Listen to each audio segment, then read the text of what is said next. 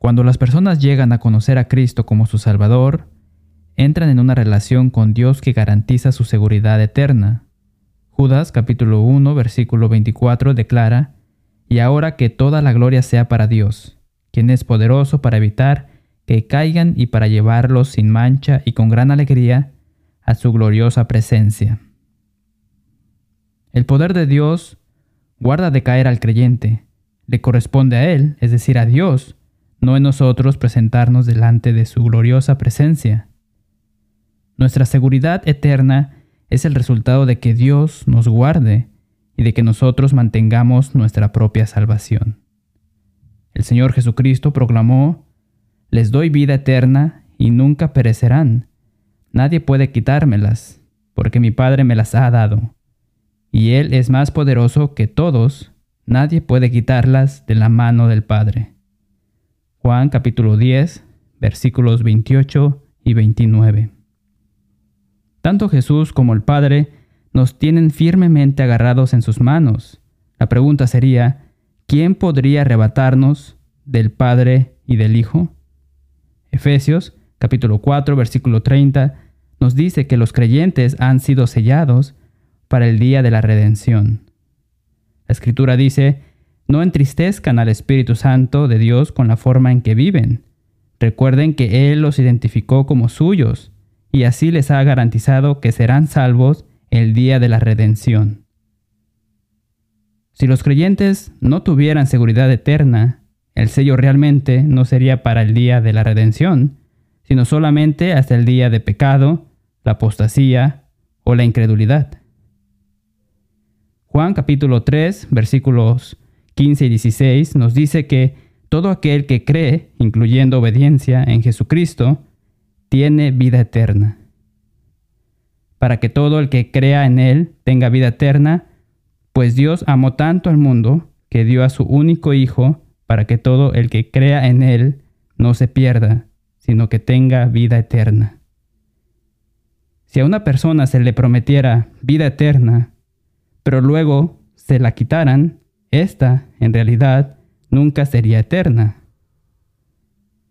Si la seguridad eterna no es verdadera, las promesas de la vida eterna en la Biblia serían un error.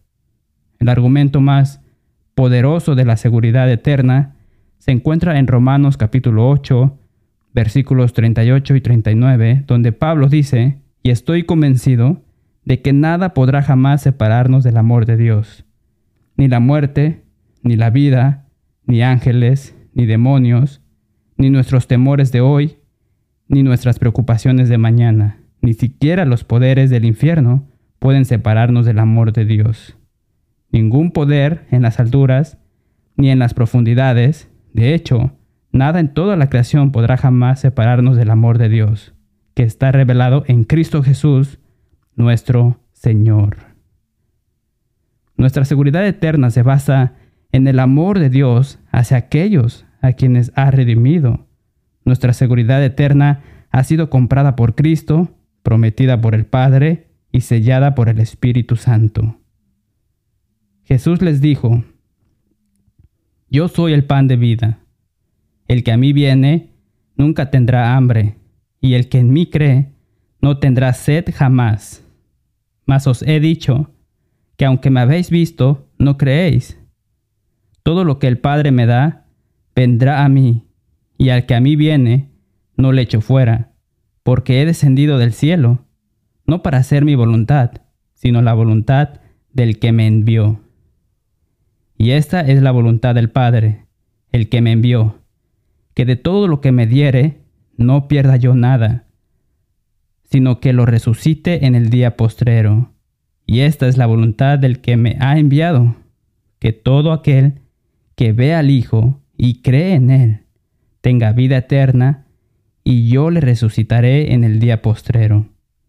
Juan capítulo 6, versículos 35 al 39. ¿Está buscando la verdad de la palabra de Dios y tiene un deseo sincero de aprender acerca de la Biblia?